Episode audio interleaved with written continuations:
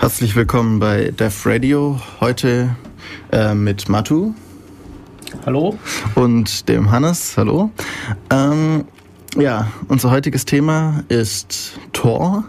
Und äh, damit ihr ein bisschen, äh, also wir würden das gerne ein bisschen interaktiv gestalten. Und hier erstmal der Aufruf dazu. Besucht uns live. 0731 938 6299. Wir warten auf euch. Radio Free FM 102,6. Ja, also ruft uns an und dann schauen wir mal. Wir sind auch im IRC. Ähm, ja, könnt ihr auch finden über die Homepage defradio.de.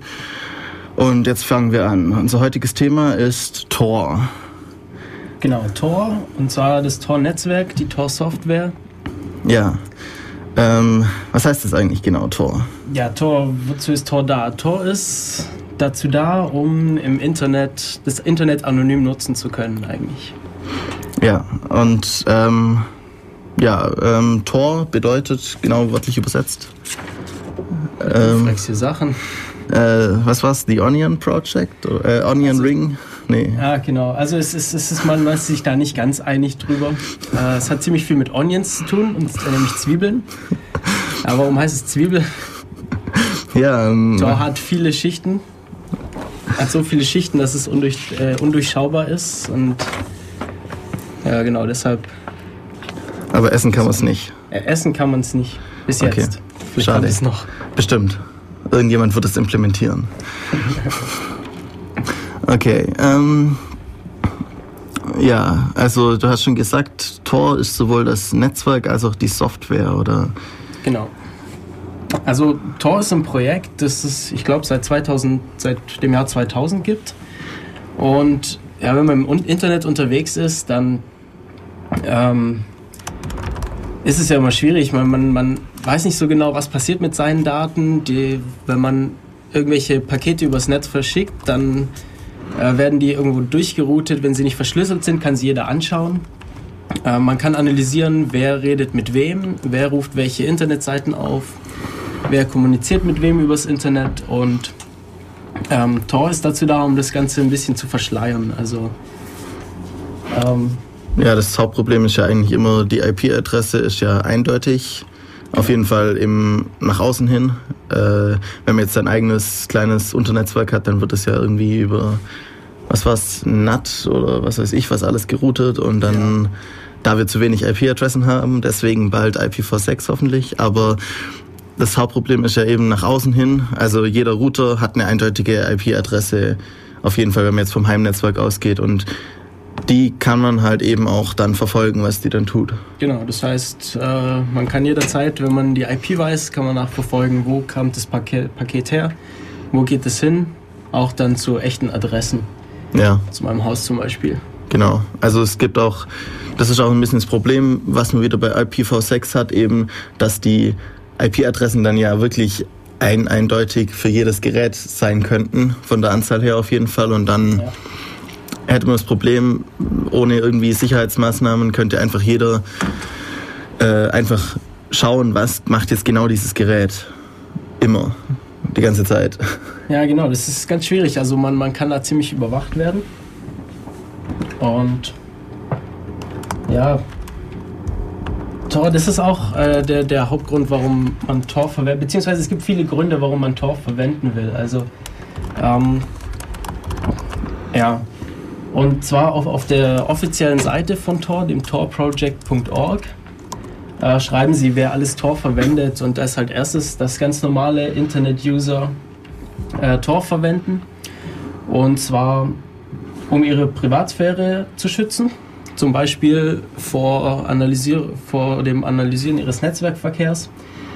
Äh, es wurde erwiesen, dass die Internet Service Provider, also diejenigen, über die wir ins Internet gehen, ähm, häufig die Daten, die sie sammeln über uns, nämlich was für Seiten wir besuchen, wie lange, wie häufig, äh, an, weiterverkaufen an Firmen, die dann diese Daten nutzen, um Werbung zu machen. Und ähm, das schränkt Internet-User eindeutig in ihre Selbstbestimmung ein.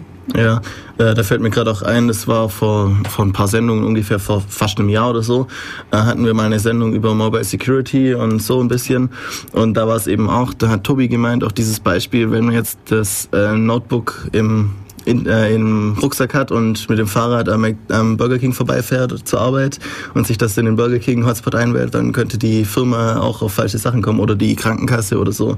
Und eben, das ist auch das Problem, wenn man jetzt irgendwelche Seiten aufruft, das kann ja sein, ich rufe jetzt irgendwie andauernd McDonalds-Seiten auf oder Burger King oder dauernd Subway oder was weiß ich was. Und dann denkt meine Krankenkasse plötzlich, ja, der isst und nährt sich nur so, dabei esse ich die ganze Zeit irgendwie super gesunde Sachen ich mache das nur, weil ich irgendwie gegen die bin und irgendwie schaue, dass ich, äh, wo ich dann neue Aktionen planen kann oder so. Aber das weiß ja die Krankenkasse nicht. Die kann vollkommen falsche Schlüsse ziehen auch aus solchen Daten. Und es ist halt sehr gefährlich. Ja, Daten überhaupt. Jetzt haben wir ja, insgesamt. Elena seit diesem Jahr. Ja. Und das ist ja ein ähnliches Problem, dass einfach Daten da sind, aus denen man falsche Schlüsse ziehen kann. Und über, also Daten immer eine ganz schwierige Sache. Ja, das weiß auch jeder, der schon mal ein bisschen was in, äh, sich mit Statistik äh, befasst hat. Traue nur der Statistik, die du selbst gefälscht hast. Genau, so sieht's aus. Okay. Ähm, ja, also komm, mach weiter mit deinen Punkten. ja, genau. Also es ist ähm, dann außer die äh, also seine Daten vor unerlaubt oder vor unerwünschten Zugriffen der Service Provider zu schützen, gibt es natürlich auch Möglichkeiten, dass man mal ähm, sich über Sachen informieren möchte, wo man nicht gerne möchte, dass es jeder erfährt. Gut, du hast jetzt das mit dem McDonalds mhm. äh, schon genannt, dass man vielleicht über McDonalds recherchiert und dann die Krankenkasse denken könnte, ja, der ernährt sich ungesund, weil der so oft da drauf ist. Aber es kann ja alles Mögliche sein, dass man sich vielleicht über Krankheiten informieren möchte und man nicht möchte, dass jeder erfährt, dass, dass man das tut. Ja, oder ähm, Nehmen wir mal an, jemand hat halt spezielle Vorlieben und äh, surft halt auf Fetischseiten oder ähnlichem. Das äh, interessiert, äh, geht auch niemanden was an. Das stimmt. Also, also überhaupt niemanden, außer er, also außer er will's halt, aber normalerweise geht's halt niemanden was an und das ist halt auch ein Problem, wenn es dann irgendwelche Leute halt mitbekommen, die das dann gegen ihn verwenden können. Ja. Und ja, außer Privatusern gibt's dann obwohl, bleiben wir noch kurz bei denen. Ich habe jetzt noch gerade noch was gefunden. Ähm, ja, Zugang zu Informationen über AIDS, Geburtenkontrolle. Also gerade wenn man irgendwie Hilfe benötigt, wenn man äh, sich an, an irgendwie Hilf Hilfsorganisationen wendet, weil man irgendwelche Probleme hat. Auch noch. Okay, ähm, dann außer den normalen Internet-Usern äh, gibt es auch andere Leute, die Tor verwenden, nämlich ähm, das Militär. Das äh, Tor Project wurde in Amerika auch vom Militär gefördert. Ah, das wusste ich gar nicht. Ja, es, ich glaube nicht mehr, aber eine Zeit lang. Zumindest äh, wurde das auf dem Kongressvortrag im Dezember erwähnt. Okay. Und ja, wozu brauchen die das? Ähm, sie versuchen eben, also sie vers äh, die versuchen auch ihr Zeug zu verschleiern, was sie tun. Also es eben, weil man, ist ja klar. ähm, weil jeder des Internets nutzt. Es ist, es ist überall vorhanden. Es liegt nahe, das zu benutzen, aber jeder kann eben auch mitschneiden, was da passiert, von wo nach wo Pakete gehen. Und äh, das Militär ist da sicherlich interessiert daran, dass sowas nicht passiert. Vor allem, wenn sie irgendwie irgendwelche Informanten haben und so, dann. Genau, also äh, Informanten in fremden Ländern, wo es vielleicht illegal wäre, diese Leute da zu haben, äh, um die zu schützen. Können die natürlich nicht öffentlich übers, übers Internet kommunizieren. Am besten noch mit ICQ, wo man jede Nachricht ja. einfach so mitlesen kann. Genau, sondern die verwenden dann Tor, um das äh, zu verschlüsseln und zu verschleiern. Äh, Tor verschlüsselt nämlich auch den Netzwerkverkehr. also hat. ja, vielleicht sollten wir auch dann nachher nochmal genau sagen, wie es funktioniert. ja, da kommen wir, glaube ich, später ja. noch drauf, oder? Erstmal. Was, was es alles tut. Für, für ja. wen das ist. Ja, dann ganz viel äh, für Journalisten ist es. Journalisten verwenden Tor. Journalisten haben auch oft Probleme. Ähm, sie haben sozusagen die gleichen Probleme wie das Militär, nur dass sie Gutes tun, oder wie war das? ja, so Na gut, manchmal macht das Militär ja auch ganz einigermaßen sinnvolle Sachen. Ja, also äh, Reporter in Ländern in, oder in Gebieten, in denen sie nicht gerne gesehen sind, überhaupt. Also es gibt es auf der ganzen Welt. Es gibt es äh, im Westen, im, im West, in den westlichen Ländern, äh, genauso wie im Rest der Welt, dass Reporter vielleicht, dass es vielleicht nicht so gern gesehen ist, dass Reporter über bestimmte Themen berichten. Und äh, dann dort vielleicht verhaftet werden oder bedroht werden, sonstiges. Und äh, um sich davor zu schützen, also irgendwie, sie müssen ja, die, die, sie wollen ja Sachen veröffentlichen. Mhm. Und um das machen zu können, äh, können sie Tor verwenden, um äh, das eben nicht, ja, damit dass, dass man nicht zurückverfolgen kann, da, wo sie sind, was sie tun, um sich zu schützen vor Übergriffen, vor Problemen eben. Zum Beispiel in irgendwelchen, also auch ja, keine Ahnung, Iran oder was weiß ich, wo wäre das möglich oder auch China vor allem, genau. wo auch das gesamte Internet ja reglementiert ist, wo das jeder PC einen, äh, was was jeder PC hat einen Pornoschutz vorinstalliert, sonst darf er nicht verkauft werden. Ja, in China gab es ja auch Probleme, gerade bei den Olympischen Spielen zum Beispiel, ja. da war es auch ein großes Problem mit der Pressefreiheit in China, dass die Leute das Internet gar nicht erreichen konnten, beziehungsweise Journalisten überhaupt nicht ins Land gelassen wurden, je nachdem. Ja. Aber nicht nur China. Ähm, auf ja. dem Kongress gab es einen Vortrag eines Journalisten über die solche Probleme, über Unterdrückung von äh, Reportern. Und er hat auch die Fiji-Inseln als Problem genannt. Also okay. da, da wurde eine Reporterin, die dort über äh, das, das Fiji-Wasser äh, ja, ähm, recherchiert hat, äh, hat E-Mails geschrieben an ihr äh, ja, an ihre Firma aus einem Internetcafé und die wurde dann dort auch verhaftet. Oh und, äh, das, das war nicht so lustig. Wenn es interessiert, das Kongressvideo dazu.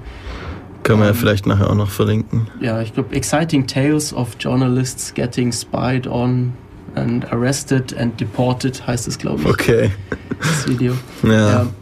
ja. Äh, aber auch äh, Kanada hat, war da auch ein Fall, okay. dass eine Reporterin einfach nicht nach Kanada gelassen wurde äh, sie wollte dort über das Gesundheitssystem äh, ja, sprechen und den praktisch den Erfinder des kanadischen Gesundheitssystems interviewen.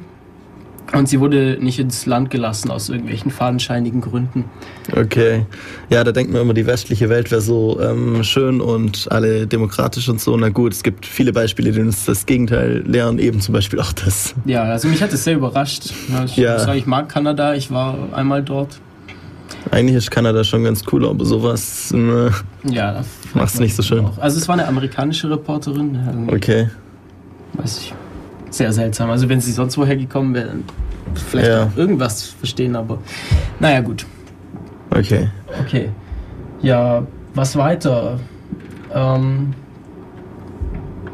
ja, die Strafverfolgung verwendet Tor. Ähm, ja, illegale Inhalte im Web, die versuchen sich ja auch irgendwie zu, zu schützen vor Strafverfolgung mhm. und irgendwie rauszufinden, wann versuchen, äh, wann versuchen, die, wann versucht die Polizei auf unsere Inhalte zuzugreifen und sowas gleich zu blockieren, damit es eben erschwert wird, gegen sie zu ermitteln. Und die können Tor benutzen, weil Tor ähm, dafür sorgen kann, dass, dass es eben nicht ersichtlich ist, von wo diese Verbindung kommt. Und äh, die können Tor dafür ver verwenden. Ja, es ist immer ganz toll, wenn äh, Google.com plötzlich Schwedisch mit dir spricht. ja, das, ist, das, das passiert öfter bei Tor, genau, weil es, es sieht bei jeder bei jedem neuen Seitenaufruf so ungefähr sieht es aus, als wäre es eine andere Verbindung, die kann aus allen möglichen Ländern kommen. Mhm. Da hat man manchmal witzige Effekte. Ja, dann gibt es hier Sachen wie Aktivisten und Informanten verwenden Tor. Das ist eigentlich sowas wie bei den Reportern, die haben genau ja. die gleichen Gründe, sich zu schützen. Ähm, Vor allem, weil sie teilweise halt noch nicht mal Reporter sind sozusagen und deswegen genau, dann nicht mal eine, äh, nur so ein, so ein klein wenig Schutz haben. Genau. Ja. Äh, zum Beispiel ja, Menschenrechtler in äh, Ländern, wo es problematisch ist mit den Menschenrechten, die sind da natürlich nicht gern gesehen und die können da richtig Probleme bekommen. Äh, Prominente verwenden Tor, der, um ihr Privatleben vor der Öffentlichkeit zu schützen. Ja. Das kennt jeder. Der Prominente werden in den Medien auseinandergenommen wie sonst was. Okay, dann Geschäftsleute nutzen Tor ähm, für verschiedene Dinge, zum Beispiel um ihre eigene, ähm, in eigene Netze zu testen, äh, um die Sicherheit der eigenen Netze zu testen, äh, um ja, um, um, Kommunikation zu verschlüsseln und vor, vor Spionage, Spionage zu schützen. Alles Mögliche. Ja. Genau, und das hatte ich gerade noch. Ja, was, was äh, Tor, das, das steht jetzt nicht auf der Wer benutzt Tor-Seite von dem Tor-Project, aber auf dem Vortrag auf dem 26C3 wurde noch ganz viel von Leuten gesprochen, die ähm, zu politisch, also die politisch aktiv sind in Ländern und eben äh, versuchen müssen, sich mit, mit Gleichgesinnten in Kontakt zu bringen. Also wenn irgendwie Demonstrationen gegen mhm. äh, politische gegen politische Vorkommnisse geplant sind und so, die eben verboten sind in entsprechenden Ländern oder nicht gern gesehen. Ähm, und die versuchen dann diese Demonstrationen zu verhindern und irgendwie man, man muss sich eben irgendwie zusammenfinden und solche Leute verwenden Tor, um eben miteinander kommunizieren zu können. Ja, ohne dass man wirklich dann sehen kann, auch wer die einzelnen Personen halt sind. Genau, also das Problem ist einfach, dass viele Regierungen das Internet zensieren. Mhm. Äh, China, Iran, Deutschland bald. Mhm. Mehr oder weniger jetzt schon. ja, und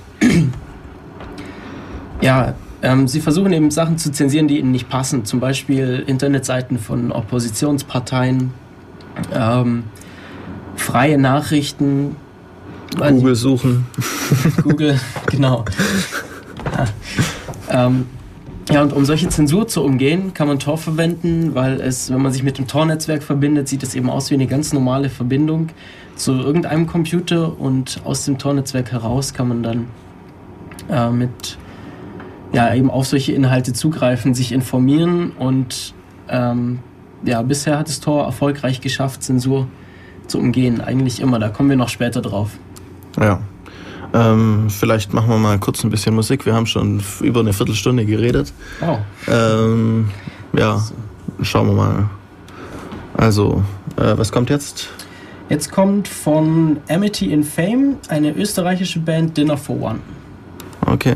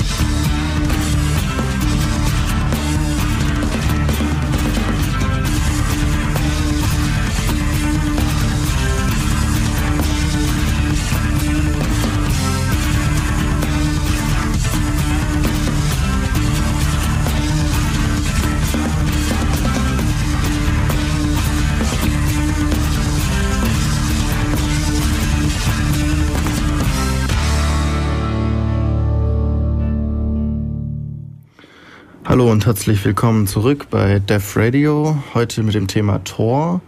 Und wir haben ja schon mitgekriegt, dass das nicht wirklich was mit Zwiebeln zu tun hat. Ähm, aber also es ist einfach ein äh, Netzwerk oder ein, ja, eine Software, die einfach ermöglicht, dass man anonym im Internet surfen kann. Genau, oder überhaupt anonym das Internet verwenden kann. Ja. Also nicht nur surfen.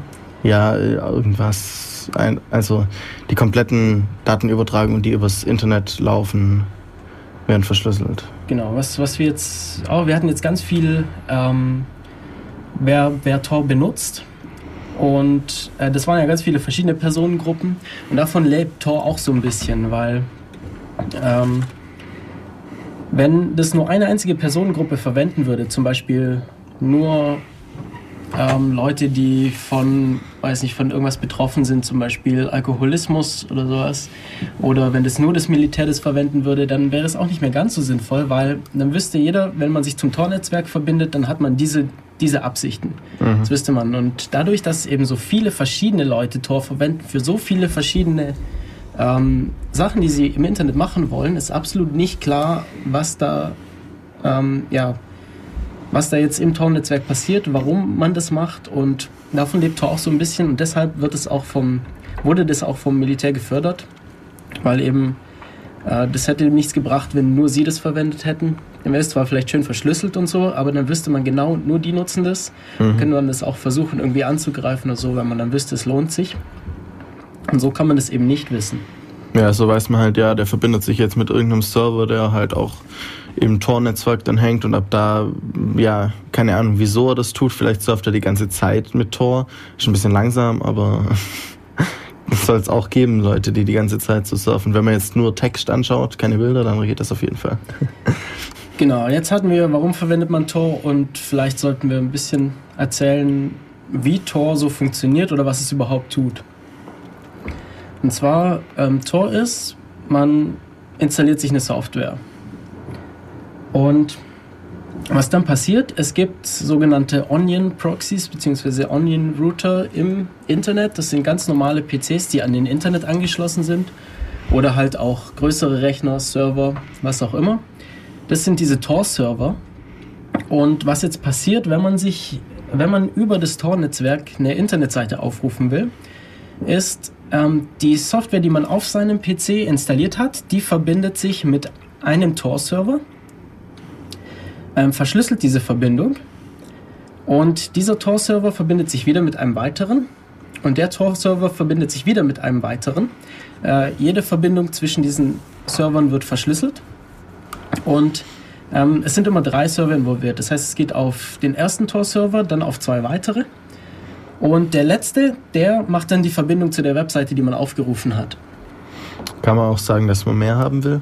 Also als drei? Ähm, soweit ich weiß nicht. Okay. Ja, also, müsste wahrscheinlich schon äh, obfuscated genug sein. Der, also kann man nicht mehr nachvollziehen, würde ich mal sagen. Ja. Genau. Und ähm, das bewirkt einfach Folgendes. Erstmal zwischen meinem PC und dem ersten äh, Server sowie zwischen allen anderen Servern ist der äh, Netzwerkverkehr verschlüsselt. Das heißt, man kann nicht mitlesen, was darüber geht. Ähm, was nicht verschlüsselt ist, oder zumindest nicht standardmäßig, ist die Verbindung zwischen dem letzten Tor-Server und der Seite, die ich aufrufe. Äh, mhm. Da müsste ich mich dann selber darum kümmern, dass die verschlüsselt ist. Zum Beispiel nur Seiten aufrufen, die eben verschlüsselt sind. Oder versuchen, irgendwie eine verschlüsselte Verbindung aufzubauen. Okay, und was dann eben auch passiert, ähm, man verbindet sich zum Tor-Netzwerk, aber Leut, äh, Leute, die dann den Internetverkehr äh, mitlesen. Die sehen zwar, dass man sich zum Tor-Netzwerk verbindet, aber nicht, äh, was dann weiter passiert. Also für mich bleibt dann eine Weile im Tor-Netzwerk und dann verlässt man das Tor-Netzwerk wieder.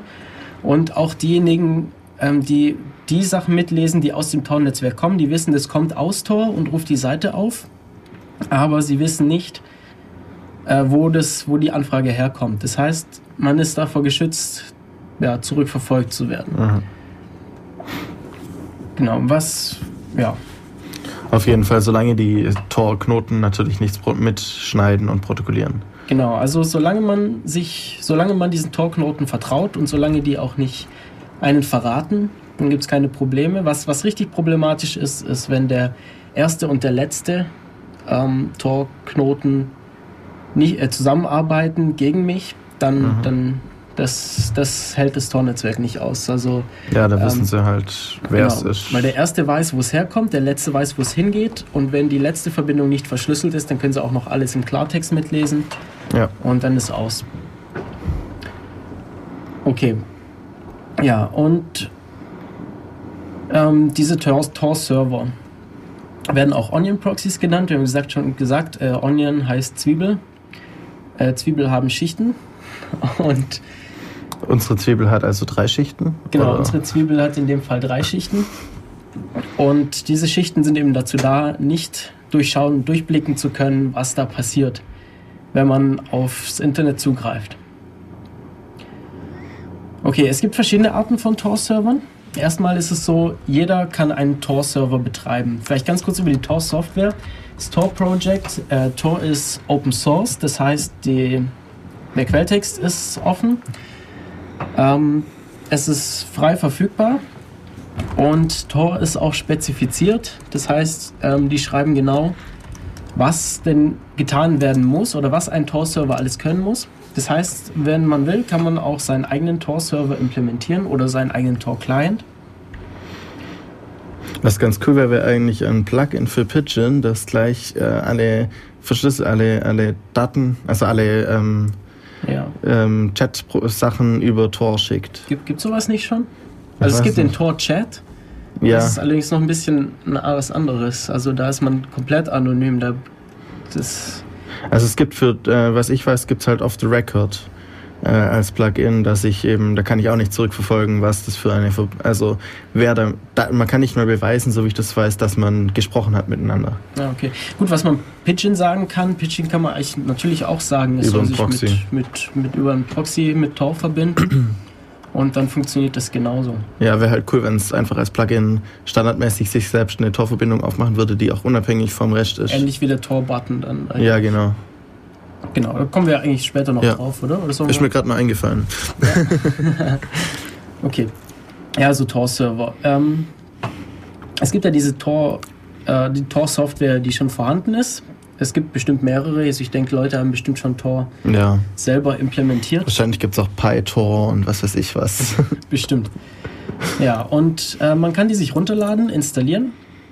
Äh, wenn man sie als Client verwendet, dann, man braucht außer Tor braucht man noch einen lokalen Proxy.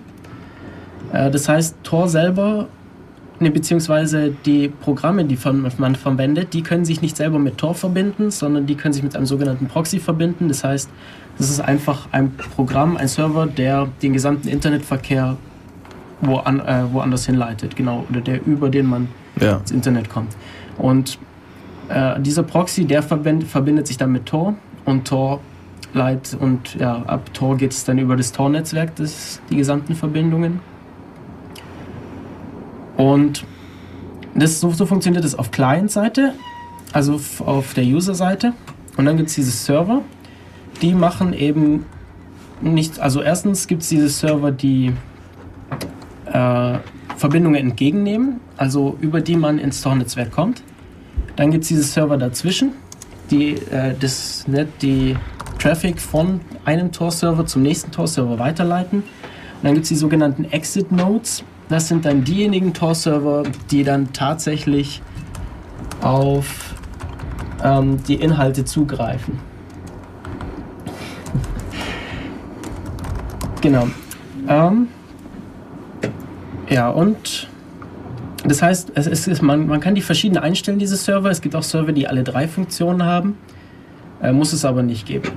Also muss man nicht so einstellen. Und dann gibt es noch äh, Bridges. Das ist, soweit ich weiß, eine neuere Entwicklung. Und zwar sind es Tor, also normale Tor-Server funktioniert so, dass die Tor-Software holt sich eine Liste von Servern, mit der, mit der sie sich verbinden kann am Anfang, äh, um überhaupt zu wissen, wo kann ich meinen Internetverkehr hinleiten. Und äh, Länder, die oder Internetzensur kann sowas natürlich blockieren. Also die kann natürlich auch nachschauen, welche Tor-Server gibt es und äh, kann die kompletten Tor-Server einfach blockieren, die es kennt und damit wäre das Tor-Netzwerk nicht mehr erreichbar. Und deshalb gibt es sogenannte Bridges. Bridges sind auch Tor-Server, mit denen man sich verbinden kann. Die sind aber nicht öffentlich bekannt. Da gibt es dann verschiedene Mechanismen, wie die dann bekannt gemacht werden. Zum Beispiel äh, gibt es Leute, die, einfach äh, ja, ihren Freunden weiterreichen, also sagen, hier ist die IP von einem Bridge, die ich kenne, über mhm. die kannst du dich mit dem äh, Tor-Netzwerk verbinden. Es gibt Leute, die die über Twitter-Accounts weiter verbreiten. Okay. Äh, es, gibt, es gibt den Versuch, das über Google Mail zu verbreiten. Also es gibt eine Google Mail-Adresse, an die schickt man eine Anfrage. Und die schickt einem dann eine Handvoll von diesen Bridges, Bridge-Servern okay. zurück.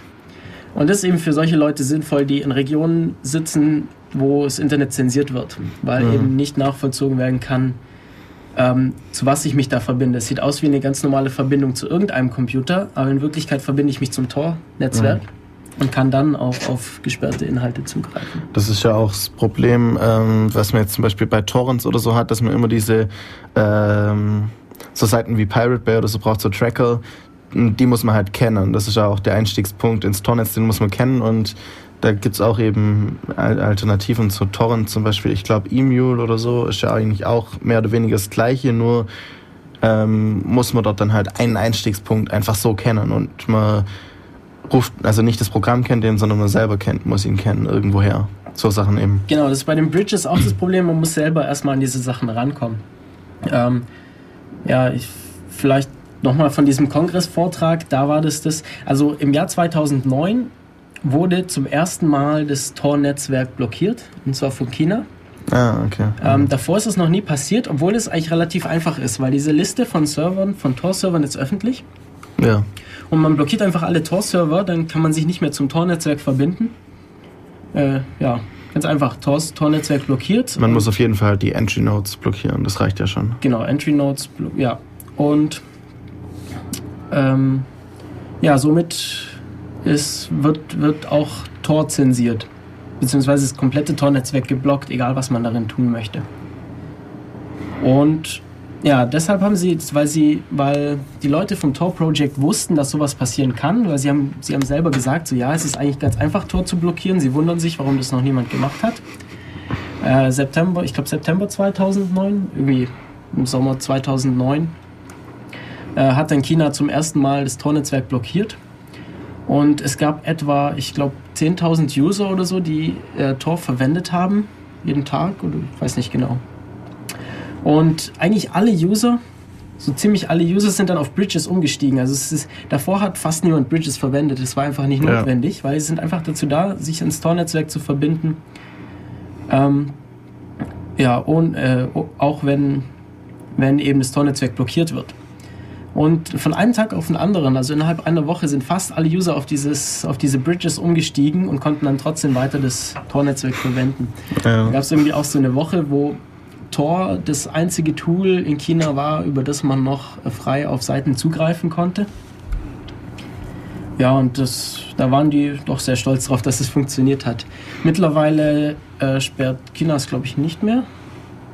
Bin nicht? Ich glaube, okay. glaub, sie haben es aufgegeben. ähm, und Tor funktioniert jetzt wieder normal. Also ich, da bin ich mir jetzt nicht ganz sicher. Vielleicht weiß es ja jemand im Chat oder jemand, der anrufen will. Ähm, die Nummer ist 0731 938 6299.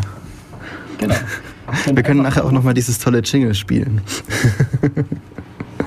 Ihr könnt ja. auch anrufen und uns sagen, wir sollen das Jingles spielen, damit das wir anrufen. Wäre auch eine Möglichkeit, damit ihr dann anrufen könnt.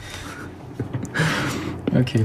Ja, ähm. Genau, Bridges haben noch einen, zweiteren, äh, einen weiteren Zweck.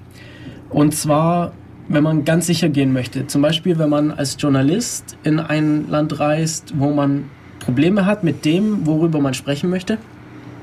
Wenn man ganz sicher gehen möchte, dann kann man auch Bridges verwenden, weil äh, vielleicht sind die Leute dort ja so intelligent, dass sie Tor, zwar, dass sie Tor nicht sperren, sondern mitlesen, wer sich zum Tor-Netzwerk verbindet mhm. und denen dann Besuch abstatten. Das reicht ja auch schon. Genau, und das, das ist, dann sind wir genau bei den gleichen Problemen. Und deshalb kann man Bridges verwenden, um eben nicht, ja, um nach außen nicht klar zu machen, dass man Tor verwendet. Ja, das heißt, äh, der Journalist holt sich dann äh, bevor er in das Land reist, eine IP von der Bridge und die nimmt er mit und verbindet sich ab dort dann eben genau. zu der Bridge. Genau, zu der Bridge oder eine Handvoll Bridges. Ja, am besten ein paar mehrere, weil es kommt ein bisschen komisch, wenn man sich immer nur zu einer ja. IP verbindet. Ja, wer weiß, ich meine, das könnte ja irgendwie ein lokaler Firmenserver sein, wo man dann. Ja, aber. Dann könnte man es vielleicht auch wirklich mit einem lokalen Firmenserver tarnen. Ja, das stimmt. Eine VPN-Verbindung oder ja. sonst was dahin. Wieso nicht? genau. Okay. Ja, sollen wir noch mal ein bisschen Musik machen? Können wir Haben auch schon wieder 15 Minuten. okay, dann machen wir noch ein bisschen Musik. Nochmal von Amity in Fame und diesmal Newborn Sun.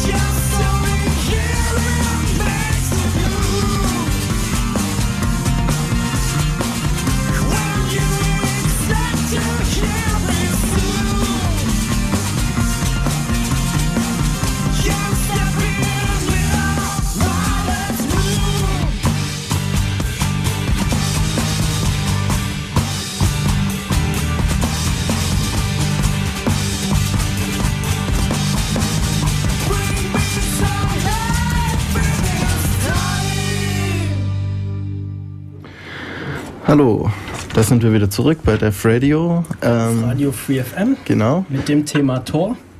Und übers IRC kam gerade eine ähm, Anfrage rein. Ähm, lies sie einfach mal kurz vor. Genau, die Frage war, ob man aus dem Paket, das da verschickt wird, ähm, nicht herausfinden kann, dass es sich um ein Tor-Paket handelt und man dieses Paket dann abblocken kann bzw. verändern kann, sodass es nicht mehr gebraucht wird, nicht mehr zu verwenden ist.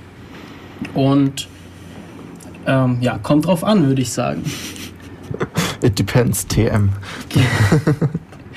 Also, ja. und zwar liegt es daran, also die, die Frage ist, ist es möglich, ja. Man, man kennt ja die öffentlichen Tor-Server und wenn man weiß, äh, dieses Paket wird an einen Tor-Server geschickt, dann kann man sich natürlich ziemlich sicher sein, dass es ans Tor-Netzwerk soll und kann es dann einfach blockieren. Oder halt auch korrumpieren irgendwie. Man weiß halt nicht, was man korrumpiert, weil es ist ja verschlüsselt. Genau. Außer man hätte irgendwie das geknackt, ja. Ja, das Aber Verschlüsselung knacken ist dann nochmal ein ganz anderes genau. Thema. Okay, was natürlich auch geht, wenn es von Tor-Server zu Tor-Server geroutet wird oder das Tor-Netzwerk verlässt, dann kann man immer dann erkennen, dass es ein Tor-Paket ist, wenn es, äh, wenn man weiß, dass der Adressat ein Tor-Server ist, beziehungsweise der von wem es kommt. Wenn man Bridges verwendet, geht das nicht mehr, weil die Tor-Pakete haben kein eigenes Protokoll, ja, sondern die verwenden einfach SSL, je nachdem was. TCP also wahrscheinlich. TCP. Ja. Ja. Also an den Paketen ist es nicht zu erkennen, außer man kennt die Server, also man kann es an Absender und an Empfänger kann man es dann festmachen. Ja, aber ja. Wenn man nicht weiß, wer das, also vor allem, also, na gut, wenn, wenn man jemanden überwacht und der schickt dauernd Daten an Tor, dann kann man den natürlich ähm, stoppen, weil der ja, ähm, also man kann seine Pakete einfach kaputt machen, dann kann er halt nicht mehr über Tor irgendwie ins Netz. Aber auch die Server unter also im Tor-Netzwerk direkt, wenn die zwischen Server, äh, Tor-Server und Tor-Server kommunizieren, ist das Problem, man weiß gar nicht, welche Pakete das sind. Man kann, das heißt, ab dort kann man nicht mehr irgendwie eine Person jetzt ähm, blocken oder so. Man müsste dann komplett alle, Protok äh, alle ähm, Pakete irgendwie wegschmeißen, wie auch immer. Also das wird dann schon sehr schwer. Genau, also ja, man müsste einfach alles kaputt machen, was da drüber kommt, weil man eben nicht weiß, äh, geht es jetzt zum Tor äh, auch wenn man Bridges verwendet, weiß man nicht, geht es ins Tor-Netzwerk. Ja. Man müsste einfach alles komplett kaputt machen und das natürlich, das will man auch nicht. Ja. Also es, es, gibt Länder, die das machen. Der Iran zum Beispiel, die müssen irgendwie so einen Knopf haben zum Internet ausschalten. Wenn es irgendwie ja. brenzlig wird, dann sagen haben sie die, auch gemacht jetzt bei, geht nichts mehr. Ähm, bei den Wahlen, oder? Bei den Wahlen, als es da Probleme gab, haben sie ich glaube, sie haben in Teilen wirklich einfach mal kurz das Internet ausgeschaltet, das Mobilfunknetz einfach mal ausgeschalten also sowas geht dann, wenn man die komplette Infrastruktur natürlich zerstört, dann funktioniert auch das Protokoll nicht mehr, das darüber läuft. Aber ja. Ja, ähm, andere Länder wie China, die können sich nicht leisten, das Internet komplett abzuschalten. Da wird zwar extrem zensiert, aber die können sich einfach nicht leisten, es abzuschalten. Die hängen wirtschaftlich so stark am Internet, wie eigentlich alle großen Länder, Industrieländer, überhaupt Länder, die irgendwas tun. Und deshalb können die sich nicht leisten, das Internet komplett abzuschalten. Und die haben dann auch eigentlich im Moment nicht wirklich die Möglichkeit, Tor zu blockieren. Komplett. Ja, die ähm, viele Anwender ähm, in China werden auch Tor nicht benutzen, wenn sie irgendwie halt Firmen sind und sowieso, also sozusagen vom System nichts zu befürchten haben oder denken, ja. sie hätten nichts vom System zu befürchten. Das ist ja immer so die Frage, auch jetzt bei unserer Zensur. Ich, ich habe ja keine Keyposts, deswegen interessiert es mich auch nicht, dass die gesperrt werden oder so. Also. Ja, das, das, das ist immer noch diese Frage halt. Das Problem ist einfach, dass sobald da was drauf ist, man das nicht, äh, äh, also sobald was zensiert wird, man das nicht überblicken kann, was da gemacht wird. Wobei die ja. Zensur in Deutschland ja auch wieder ein ganz anderes Thema ist. Ja. Aber, Aber man ja. könnte sie damit umgehen. Theoretisch ja auch, ja, inzwischen reicht ja nur ein einfacher DNS. Ja. Also noch. Okay, was muss man denn machen, um Tor, wenn man Tor verwenden möchte? Äh, ja, wenn man erstmal selber übers Tor-Netzwerk auf Inter aufs Internet zugreifen will, auf Inhalte im Internet, ähm, dann ist es ja, es, es gibt die Tor-Software und da gibt es verschiedene Möglichkeiten. Die Tor-Software gibt es für alle möglichen Betriebssysteme. Ähm, Windows, Mac OS, äh, Linux, BSD, Unix. Ähm, und da gibt es dann verschiedene Arten. Wir haben schon gesagt, man braucht die Tor-Software und man braucht einen äh, Proxy. Und ja, was dieser Proxy eben macht, er anonymisiert so ein bisschen, das heißt, er, er entfernt aus dem Paket, das da verschickt wird, Informationen, die man nicht über sich preisgeben möchte. Zum Beispiel, also wenn man eine Internetseite aufruft, dann sagt der Browser normalerweise, ich bin der und der Browser, ich laufe auf dem und dem Betriebssystem. Das sind alles Sachen, die ich nicht unbedingt preisgeben möchte über mich, weil man daraus Rückschlüsse über einen ziehen kann. Und ähm, wenn man jetzt Privoxy verwendet, das entfernt solche Header und ähm, man, man kann jetzt einfach seinen Browser so konfigurieren, dass es sich mit diesem Privoxy verbindet und Privoxy sagt, leitet dann den gesamten äh, Verkehr an Tor weiter. Und um das jetzt machen zu können, äh, die einfachste Möglichkeit, die ich kenne, wäre, sich das äh, Vidalia äh, Bundle runterzuladen. Zum Beispiel von torproject.org. Ähm, dort gibt es ja, vorübersetzte Programme, die äh, auch äh, Signaturen haben, sodass man überprüfen kann, ob sie tatsächlich von Tor kommen, dass sie nicht manipuliert wurden. Und dieses Bundle, das besteht eben aus Tor, aus dem Privoxy, meistens noch aus dem Tor-Button. Das ist ein Plugin für Firefox oder ein Add-on für Firefox. Das ist ganz leicht, da klickt man einfach drauf und dann verbindet sich das mit Privoxy. Also das schafft jeder DAO. Genau, also das, das, das bekommt jeder hin. Und dann ist noch eine grafische Benutzeroberfläche dabei, um Tor Privoxy zu starten. Ja. Beziehungsweise zu konfigurieren, weil normalerweise wird Tor über, die, über eine Konfigurationsdatei äh, verwaltet oder äh, ja, konfiguriert. Äh, es gibt Leute, die das nicht so gerne mögen, die da ein bisschen ja, Hemmungen vorhaben, an so Einstellungsdateien rumzupushen. Genauso Privoxy wird auch über eine Einstellungs-, über eine Config-Datei konfiguriert. Und mit, dieser, äh, mit diesem Vidalia kann man das alles schön grafisch machen. Das ist eigentlich eine sehr einfache Oberfläche. Ich fand die sehr verständlich. Ja. Gibt es für Windows, gibt es für Mac OS, äh, gibt es auch für Linux, obwohl ich das jetzt hier auf der Tor-Seite nicht sehe, aber zumindest bei Arch Linux kann man das installieren, habe ich gesehen. Ja. Ähm, vielleicht noch ganz, äh, was ganz interessant ist für Windows-Nutzer oder für Leute, die halt ab und zu mal an Windows-PCs hängen. Es gibt auch diesen Tor-Button, äh, nicht Tor-Button, Tor-Stick. Ähm, und zwar ist das ein ähm, torifizierter Firefox, also mit äh, Tor-Button und Vidalia und alles, aber als ähm, Paket, dass man es einfach auf einen USB-Stick ziehen kann, von dort, in, äh, von dort starten. Da ist auch ein Pitchen dabei. Äh, und das läuft dann alles eben über, also ist voreingestellt, dass es alles über dann den Tor-Proxy läuft. Das kann man einfach in jeden beliebigen ähm, PC reinstecken, wo man gerade ist. Sobald man ein bisschen Rechte hat, dann müssten eigentlich die normalen Nutzerrechte reichen. Äh, einfach äh, starten. Also man muss nur die Echse doppelklicken und es läuft. Genau, das heißt, überall wo man ist, selbst wenn man irgendwo zu Besuch ist, in Internetcafés, wo man an den USB-Port rankommt, kann man dann seinen USB-Stick reinstecken und anonym surfen. Genau. Das ist halt sehr sinnvoll, vor allem auch mit Pitchin zusammen, dann also echt cool eigentlich. Ich habe auch irgendwo noch daheim einem rumliegen. Ja, was auch ganz praktisch ist, äh, der Tor-Server und auch der Tor-Client, die brauchen äh, nur wenig Rechte, um zu laufen. Die brauchen eigentlich nur eine Internetverbindung mhm. und die Rechte ausgeführt zu werden. Und das hat man eigentlich immer. Oder ja, meistens. Ja. Und äh, das heißt, es erspart einem auch Sicherheitsprobleme. Das heißt, man, man ist über das System nicht unbedingt angreifbar. Zum Beispiel auf Unix-Systemen kann man einen Tor-Benutzer machen der einfach fast keine Rechte hat, einfach nur aufs Internet zuzugreifen und dieses Programm auszuführen. Und ja, dann ist man echt ziemlich sicher vor ähm, Angriffen auf den eigenen Rechner.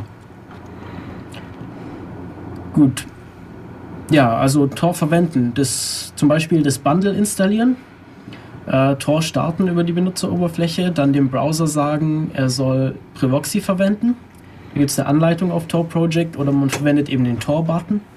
Der macht es auch schön einfach, vor allem wenn man jetzt sagt, ähm, normalerweise brauche ich Tor nicht zu benutzen, weil es halt schon langsamer ist. Aber wenn ich jetzt irgendwelche Seiten benutzen, äh, aufsuchen will, wo niemand wissen soll, dass ich das mache, dann gibt's noch die tolle ähm, Private Browsing-Funktion bei Firefox seit einer Weile. Einfach Steuerung Shift ähm, P drücken, dann kommt man in den Private Mode, ähm, die andere Session wird gespeichert. Und wenn man das dann hat, dann einfach Tor-Button aktivieren und man sollte ziemlich ähm, ziemlich anonym sein. Auch, dass der äh, Firefox eben nicht alles mitschneidet, weil es bringt ja auch nicht, wenn man irgendwie über Tor-Button rein, also über Tor ins äh, Netz geht und Seiten aufruft und aber der eigene Firefox alles mitprotokolliert.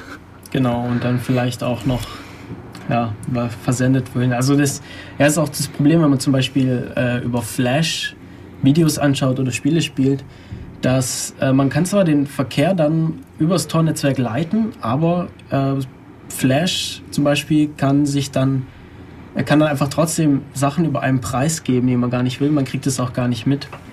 Äh, deshalb ist es auch zum Beispiel Flash standardmäßig gesperrt. Mhm.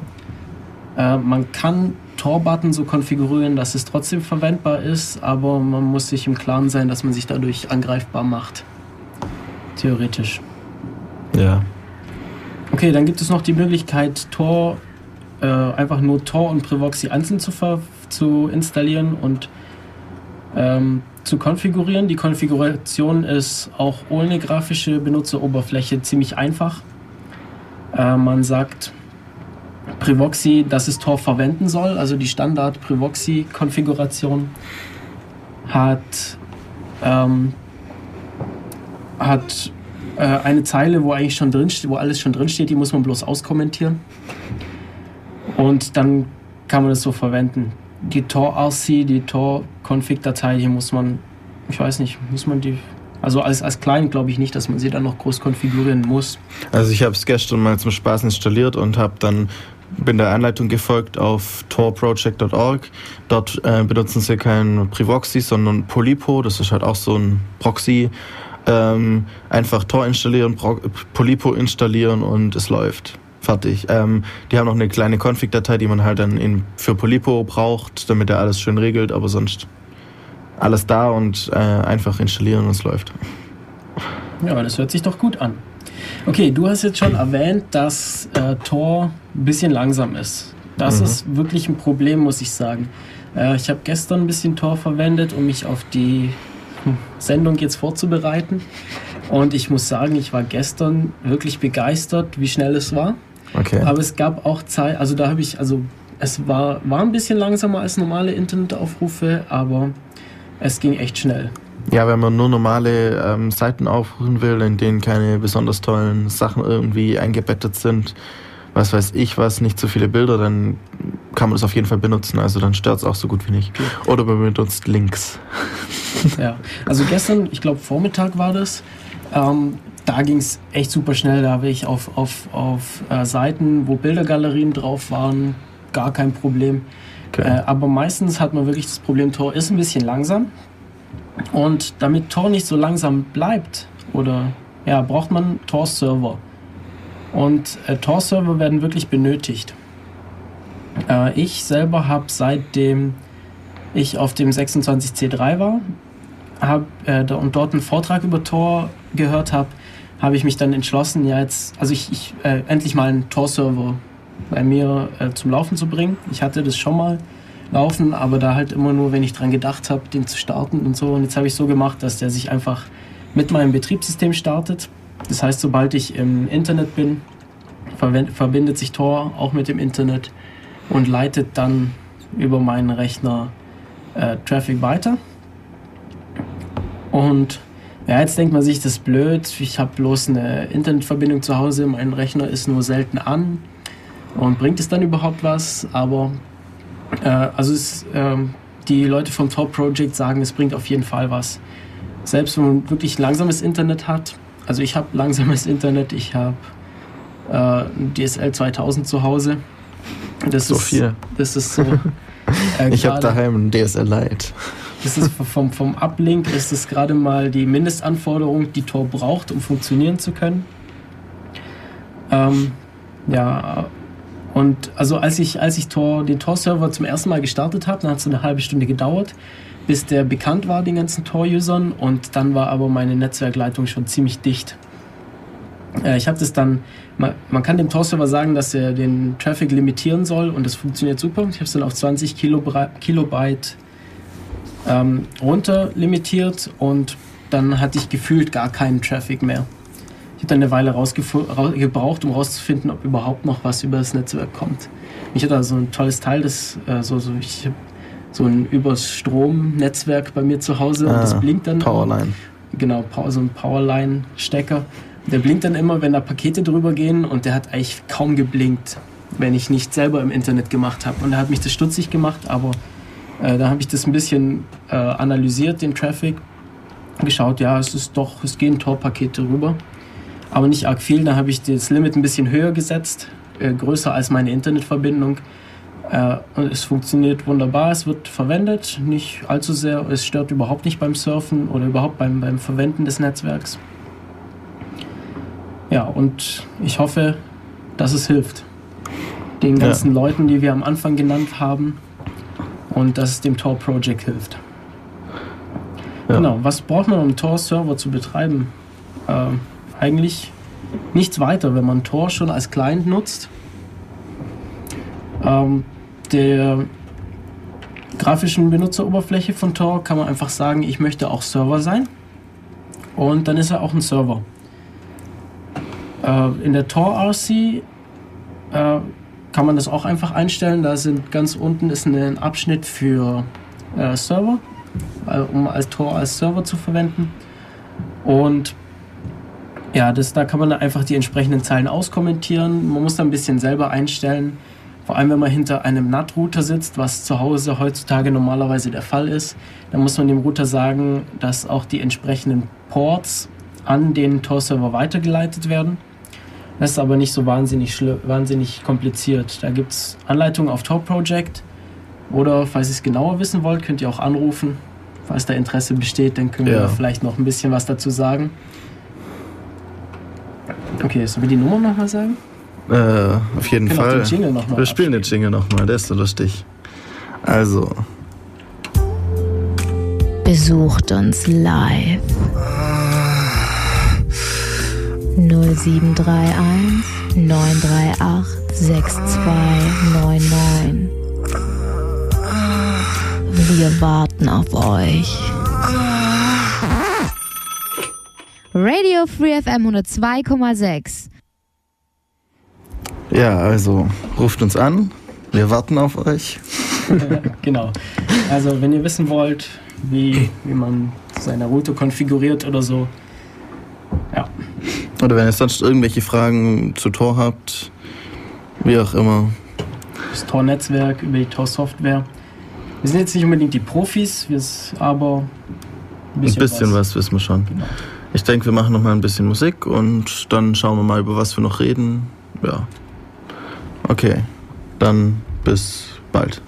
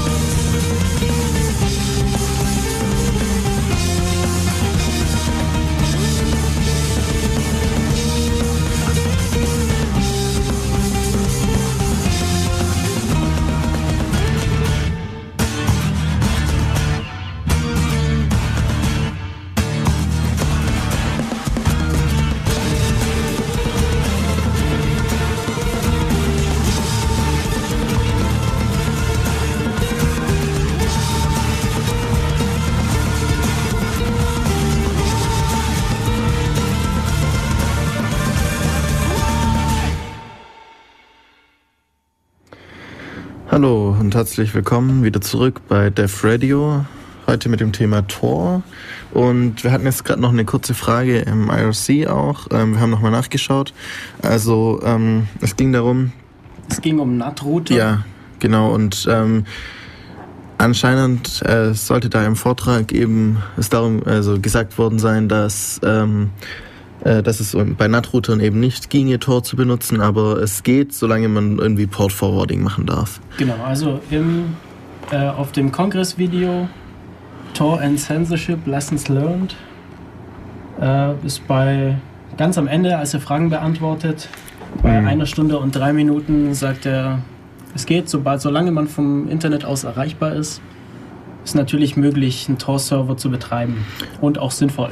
Ja, auf jeden Fall. Also wer ähm, irgendwie nicht nur eine ähm, Modemverbindung hat, so in der Art, der sollte sich vielleicht auch überlegen, ob er nicht auf seinem auch normalen PC einen Tor-Server einrichtet. Genau, ich habe das ja schon gesagt, es stört überhaupt nicht. Wenn man das ein bisschen runter limitiert, es stört kein bisschen. Ja. Äh, man merkt es überhaupt nicht. Also ich zumindest merke es überhaupt nicht. Obwohl ich, denke ich, relativ bewusst bin mit meinem, äh, ja. was da in meinem Netzwerk passiert und es, es stört kein bisschen.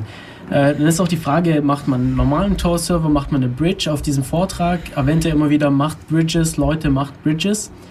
Ähm, das, ist, das muss ich sagen, das weiß ich jetzt nicht genau, was sinnvoll ist, einen normalen Tor-Server oder eine Bridge aufzumachen. Der Unterschied ist einfach nur, der normale Tor-Server äh, ist in einer öffentlichen Liste.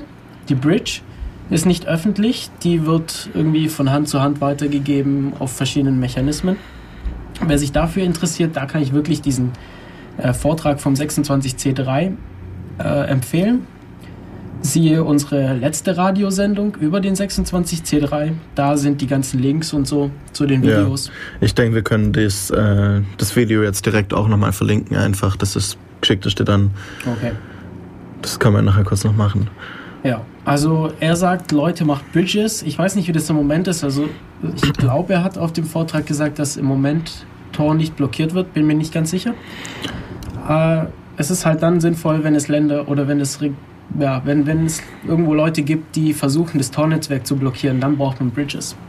Ja, auch ähm, es ging ja, wenn ich den Titel richtig gehört habe, ging es eben um darum, dass man eben seine die Lektionen gelernt hat ja. mit Tor eben. Und da ist natürlich dann eine Bridge immer ähm, vorteilhafter gegenüber einem normalen Entry Node oder wie auch immer, weil die einfach nicht einfach so gesperrt werden kann. Also genau. Es ist schwieriger an Bridges zu kommen, das ist wahr. Man muss die eben wissen und man muss sie dann auch eintragen. Aber wenn man sie hat, kann man das Tor-Netzwerk weiter verbinden. Ja, also ich habe jetzt einen normalen Tor-Server laufen.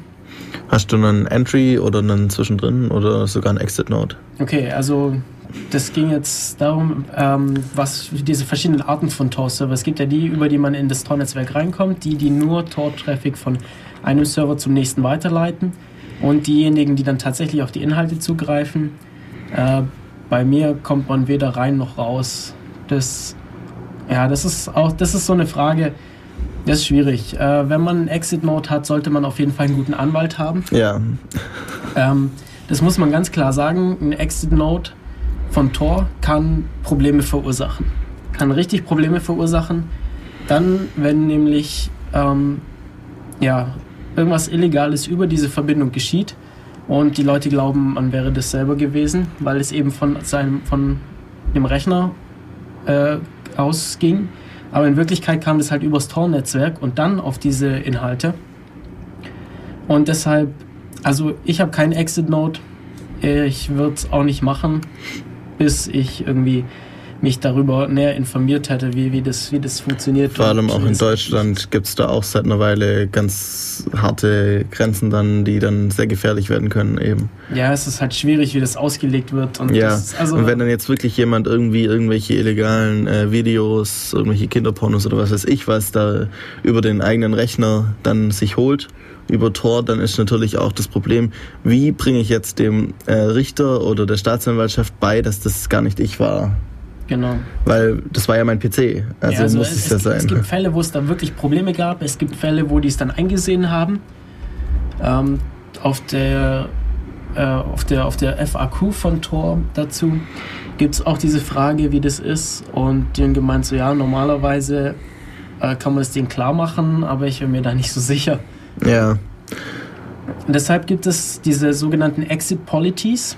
Policies, Policies, Policies. heißt es. Mhm. Exit Policies äh, in der Tor-RC und in der grafischen Benutzeroberfläche, die man einstellen kann. Also man kann dem Tor-Server sagen, ähm, du darfst, ja, was er machen darf. Ob er äh, Verbindungen entgegennehmen darf, die dann ins Tor-Netzwerk kommen. Ob er aus dem Tor-Netzwerk raus Verbindungen machen darf oder ob er eben nur von Tor-Server zu Tor-Server weiterleitet. So wie ich das im Moment eingestellt habe.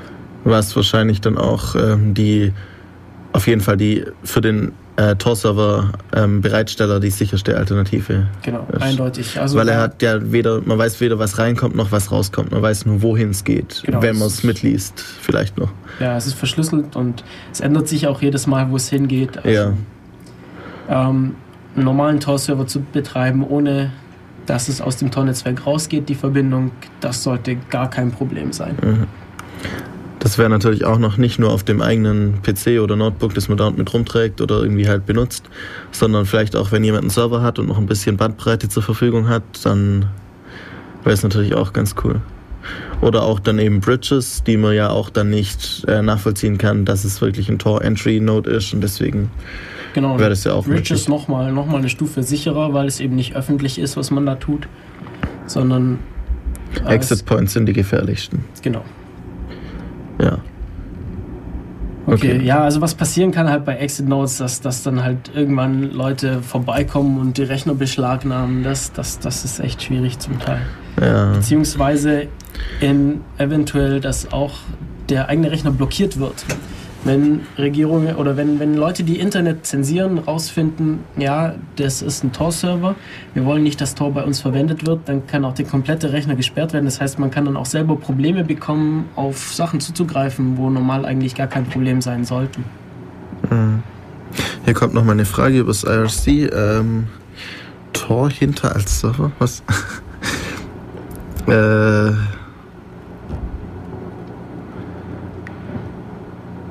Okay, äh, kapierst du gerade die Frage?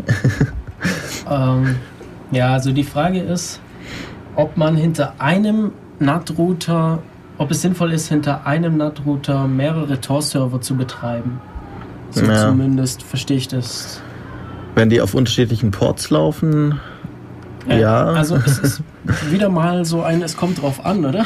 Also wenn sie auf einem Port laufen, funktioniert es ja erstmal gar nicht. Also erstmal, wenn die Internetverbindung mit einem Tor-Server schon zu ist, dann bringt es nicht so viel, weil, ja, ja gut, ist hm, hm, schwierig.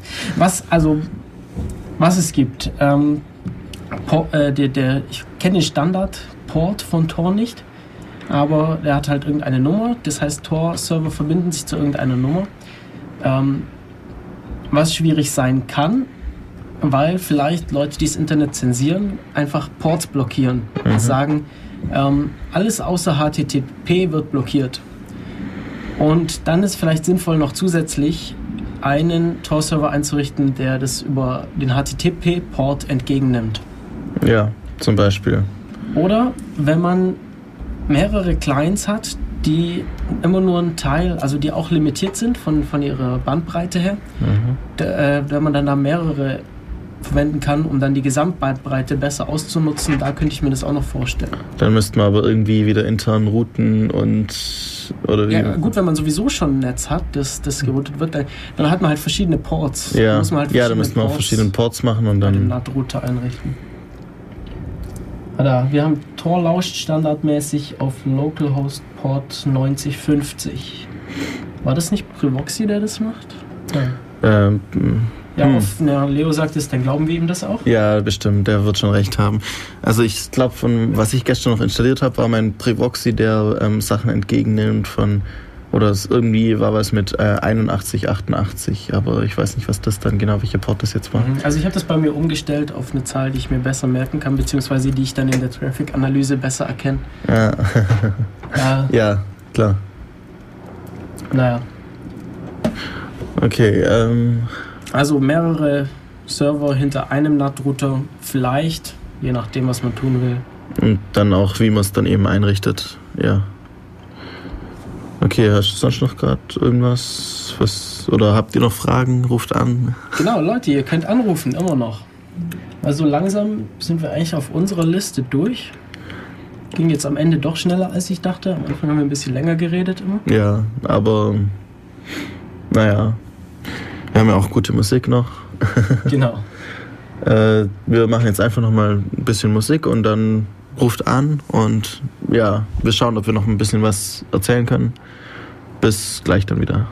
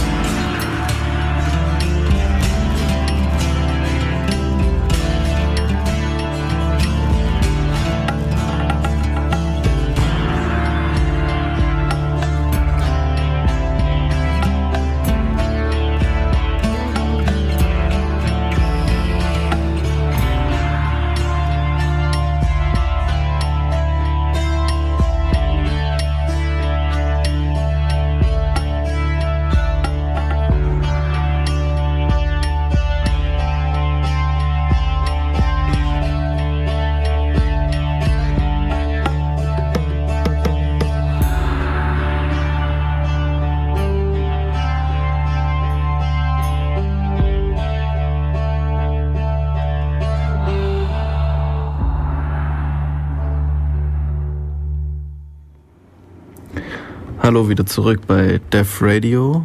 Heute mit dem Thema Tor und wir haben jetzt ja eigentlich schon so Tor mehr oder weniger abgehandelt, aber ein bisschen was können wir bestimmt noch erzählen. Genau, das heißt, ihr habt jetzt die Möglichkeit anzurufen.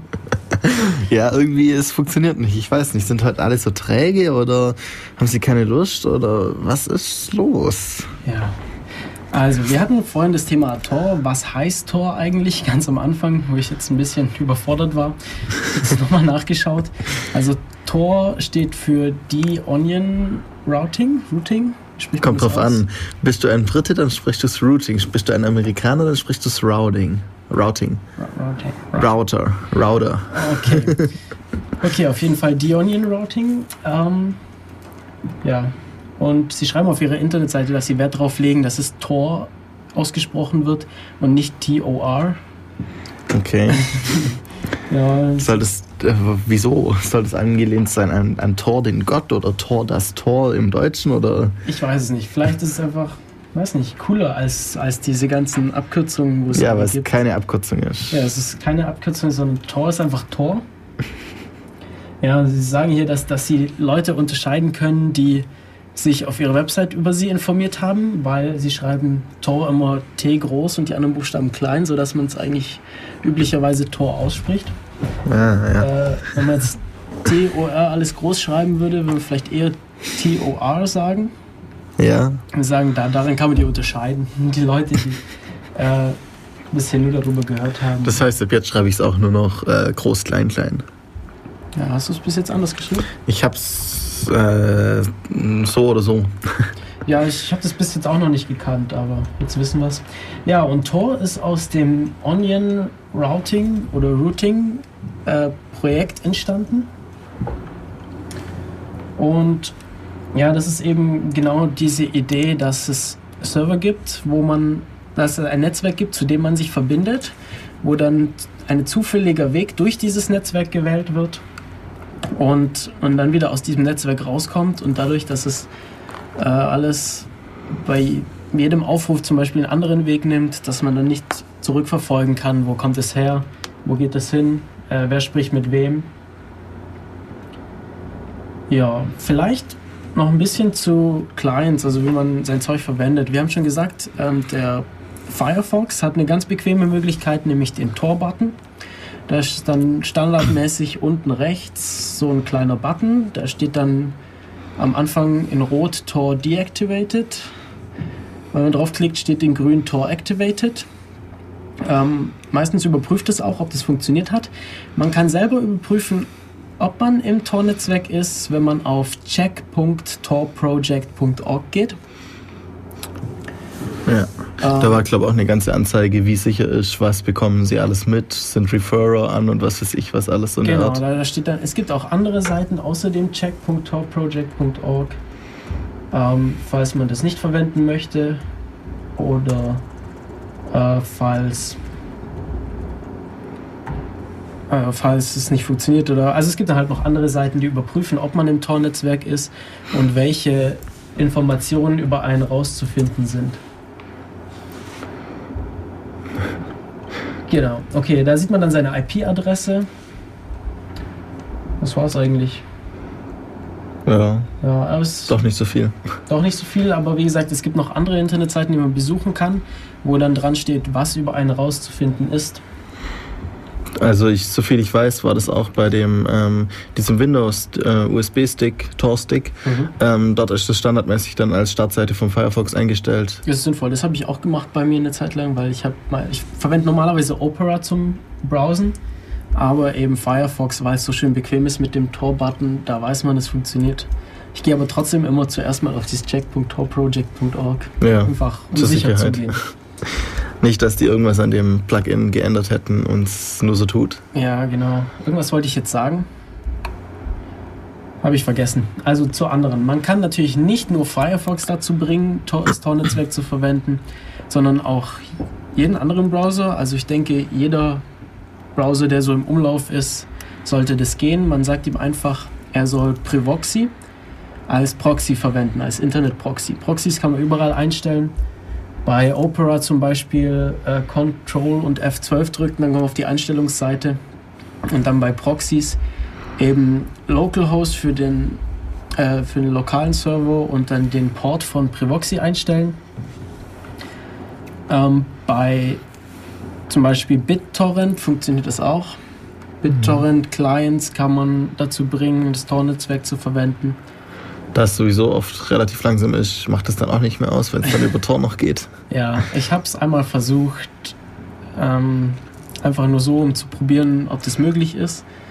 Äh, ja, ich habe da mal mein, meine wöchentliche Bleach-Folge runtergeladen. Ganz legal übrigens. Und äh, es war unglaublich langsam. Also, ja, glaube ich. Da muss man schon gute Gründe haben, Tor zu verwenden, wenn man äh, BitTorrent übers Tor-Netzwerk leitet. Aber es ist möglich, man muss diesen Proxy einstellen. Und glaube ich, irgendwas mit, mit Socks Forwarding. Ja, Socks Proxy, was weiß ich was. Genau, muss man einstellen, muss man ihm sagen, was er verwenden soll. Aber dann funktioniert das auch. Ich weiß nicht, was ist das, das Protokoll dann? Oder ich kenne mich da nicht, weißt du das? Weiß ich gerade auch nicht genau, aber es okay. wäre irgendwie so. Also wenn uns jemand sagen kann, was, was mit diesen Socks auf sich hat von Privoxy, ähm, ja, anrufen oder in Chat kommen. Ja. Dann können wir das nochmal allen erklären. Da war auch eine Frage, ähm, kann man irgendwie einstellen, dass man nur in den USA rauskommt? Ui. Also ich wüsste nicht. Das ist eine gute Frage. Ähm, weil das wäre ja ganz geschickt, wenn man irgendwie äh, Sachen ähm, anschauen will, die es in den USA halt gibt, aber lizenzrechtlich ja. in Deutschland oder so nicht anschauen darf. Mhm, zum Beispiel so Flash-Streams oder so. Ja, oder zum Beispiel in, äh, gibt es die IT-Crowd in England äh, einfach so zum Anschauen, genau, in Deutschland nicht. Für alle, ja, das habe ich auch schon mal versucht, IT-Crowd darüber zu schauen. Äh, oder Naruto in Japan. Ähm, das ist eine gute Frage. Soweit ich weiß, wählt der Tor-Client die Route durch das Tor-Netzwerk. Das heißt, ähm, da er das standardmäßig äh, zufällig macht, gibt es vielleicht eine Möglichkeit, das bei Tor einzustellen. Aber was auf jeden Fall gehen würde, sich einen eigenen Tor-Client zu programmieren. Ähm, die Tor-Spezifikation ist öffentlich.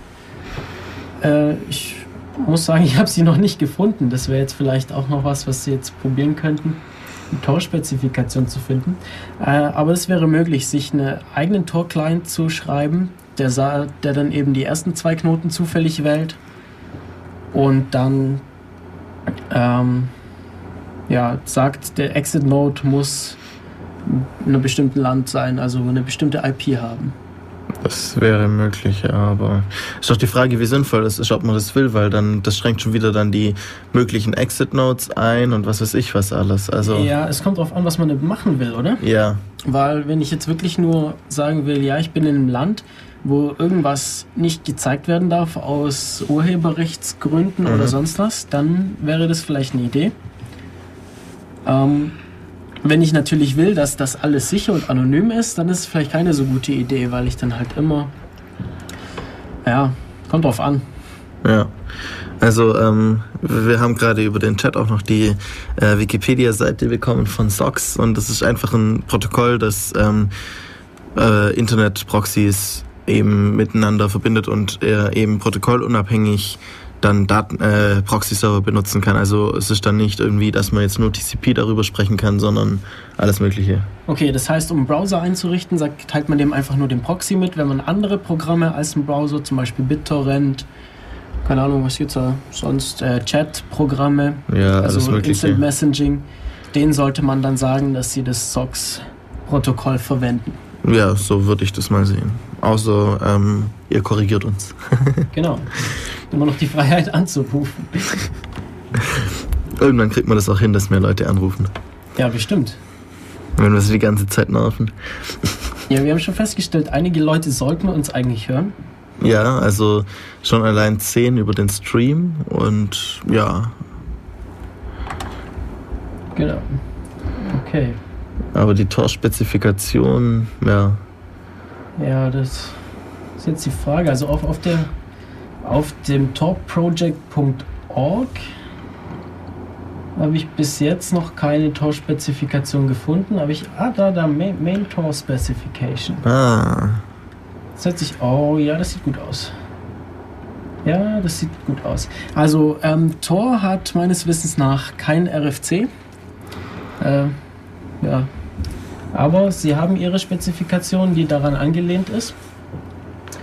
Ähm, ja, ich, ich, ich stelle das mal kurz in den IRC-Chat, dann kann Hannes das vielleicht auf, auf der Seite verlinken. Ich kann es dann gleich hochstellen, ja. So, da wäre, ah. die, da wäre der Link zur Spezifikation. Ja, äh, Leo hat gerade auch irgendwas noch geschrieben, dass man äh, Restrict Exit Notes auf US und CA zum Beispiel setzen kann. Also dann kommt man nur in Amerika oder Kanada raus. Okay, das heißt. Scheint wohl so. Gute Nachricht, ihr müsst nicht selber programmieren. Oder ja. weiß nicht, je nachdem, schlechte, gute Nachricht, je nachdem, wie gerne ihr programmiert. ähm, also, wenn man eine bestimmte, wenn man eine IP aus einem bestimmten Land braucht, dann kann man Tor sagen, dass der Exit Node in diesem Land sein soll. Funktioniert wohl.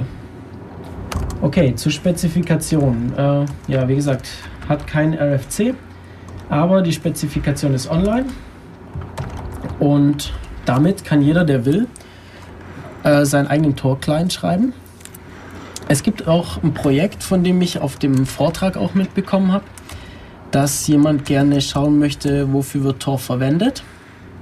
Das heißt, er versucht gerade einen Tor-Server zu schreiben, der den Traffic entschlüsselt äh, schaut, wofür wird es verwendet und wieder verschlüsselt und dann weiterleitet. Okay. Da kann man sich dann drüber streiten, ob man das jetzt will. Also ich muss sagen, ich finde es okay, weil über Tor gibt es einfach ganz wenig Daten und es, dass es wenig Daten darüber gibt, dass es schwer messbar ist, ist einerseits gut für die User, weil das eben alles privat bleibt. Alles bleibt im Tor-Netzwerk und verlässt dieses auch nicht.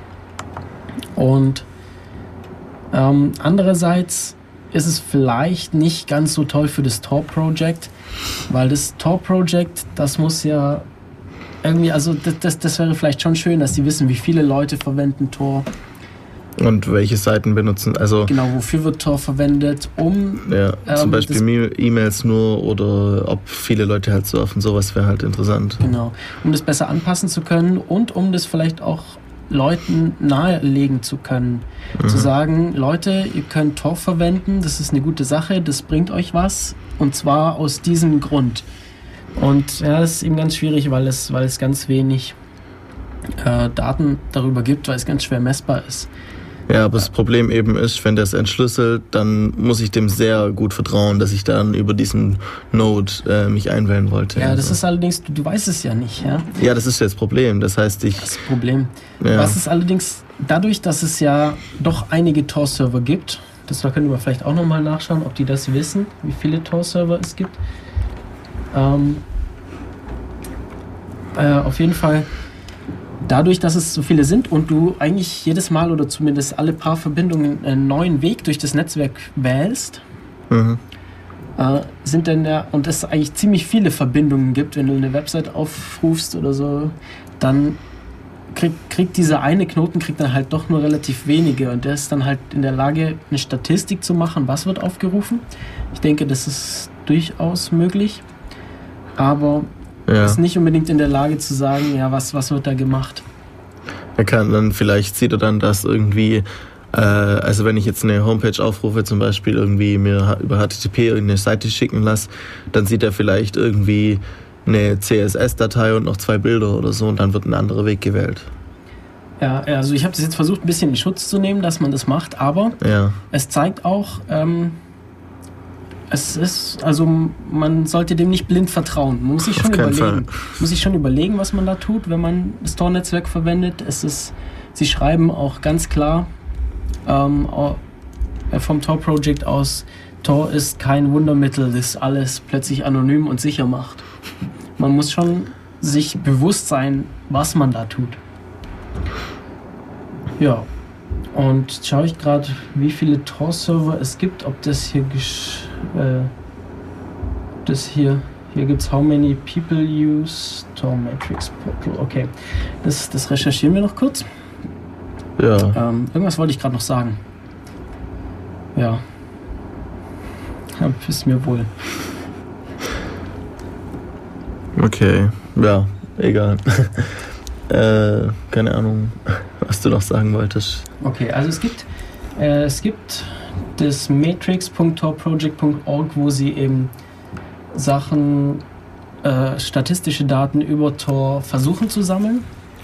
Und es gibt auch, also auf dem Kongressvortrag gab es auch ähm, äh, Statistiken, wie viele Leute aus China verbinden sich mit dem Tor-Netzwerk und so. Und das haben die alles dadurch gemacht, dass es halt einen gibt, der, äh, der einen Tor-Server hat, über den man ins Tor-Netzwerk kommt und die dann halt schauen, äh, wie viele Leute verbinden sich zu diesem, aus welchen Ländern. Das ist natürlich ja. möglich. Die Verbindung ist dann zwar verschlüsselt, man kann nicht unbedingt schauen, was da drin ist. Gut, man könnte, man wollte. Ja. Aber will man ja, also sollte man nicht unbedingt. Das, das, war auch das Problem. Also wenn man, wenn man dem ersten Knoten nicht trauen kann, dann ist es schon mal schlecht, weil ähm, er dann mitlesen kann, was da drüber geht. Wenn es mhm. nochmal verschlüsselt ist innen drin, dann kann er das vielleicht nicht, aber dann weiß er immerhin, dass man mit dem Tornetzwerk spricht. Wenn man mit dem letzten und dem ersten Knoten, wenn man den beiden nicht trauen kann, dann hat man ein Problem. Ja, und deswegen wäre dann das Beste, wenn jemand irgendwie das mitschneiden will, dann am besten auch nur in der Mitte, weil er dann weder weiß, wo es herkommt, noch wo es hin Ja, das, das, war auch der Plan von dem, soweit ja. ich weiß. Also es, es geht halt darum, äh, schauen, was, was macht Tor eigentlich. Ja, also es gibt hier eine jede Menge Graphen. Ja, ich habe auch nochmal, beziehungsweise jemand hat über I, äh, IRC noch einen Link geschickt. Ähm, ja, mal schauen, also hm, hier steht irgendwas von 1K-Router ungefähr. Also um 1000 Router im August 2007. 1000 Router, ja. Das ist jetzt nicht so wahnsinnig viel, wenn man bedenkt, wie viele Server im Internet stehen. Ja. Also es wäre auf jeden Fall wünschenswert, wünschenswert dass es mehr Tor-Server gibt. Also Leute, macht Tor-Server auf, macht Bridges auf. Es ist nicht schwer. Wenn ihr verpasst habt, wie, verpasst habt, wie das funktioniert, die Sendung hier wird es demnächst zum Download auf der Dev Radio Seite geben. Ja. Und ihr könnt euch auch auf torproject.org darüber informieren, wie das Ganze funktioniert. Oder ihr habt jetzt noch kurz Zeit anzurufen und Fragen zu stellen, wenn ihr wollt. Genau. Und ja, sonst denke ich, machen wir erstmal nochmal ein bisschen Musik und. Okay, bis gleich. Ja.